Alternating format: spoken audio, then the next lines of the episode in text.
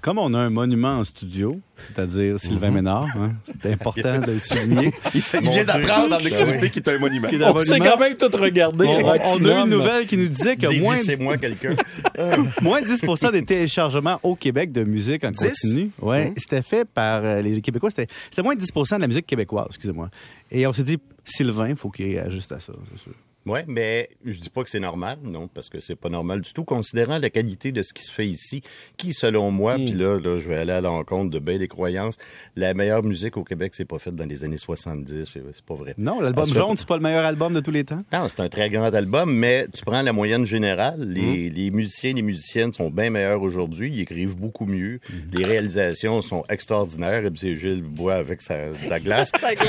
Coq-là, C'était coq-là.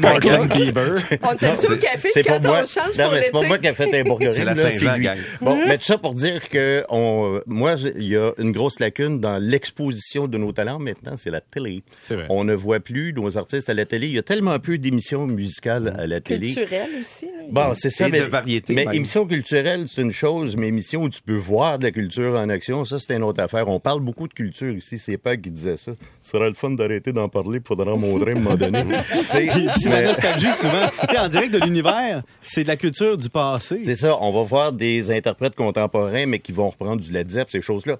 C'est bien amusant, sauf qu'il faut qu'il y ait autre chose. Et le- souvent, on boite les radios en disant, ouais, mais les radios, c'est pas ça. Les radios ont des quotas à respecter. Mm. La grande responsable, selon moi, c'est la télévision. Mais t'as raison, parce que si quelqu'un sort un disque, c'est Catherine, tu le sais, ben toi aussi, Sylvain, tu le fais. Quand un disque sort, on en parle à la radio, mais remarquez, avant la télé, là, même des affaires Ah comme... oui, c'est là que ça euh, partait. Pour le plaisir, l'après-midi, il y avait un groupe, puis ils Oui. pouvaient- Et là, moi, je parlais à des artistes qui font de la musique, là. Si tu lances un disque aujourd'hui, où tu vas le présenter, ton disque, ta chanson? Tu poses la question. Nulle part. Non, je sais, ça- Il y a- c'est il y a vrai. plus de place. a Avant, plus il y avait aucune Adlib. tribune. Oui, Mais avant, il y avait tout. Ah non, Ben oui, il y t'avais- avait, tu pouvais avoir la T'avais musique Adlib, au t'avais talk le talk show. show de l'écuyer, Oui. t'avais, Ouais.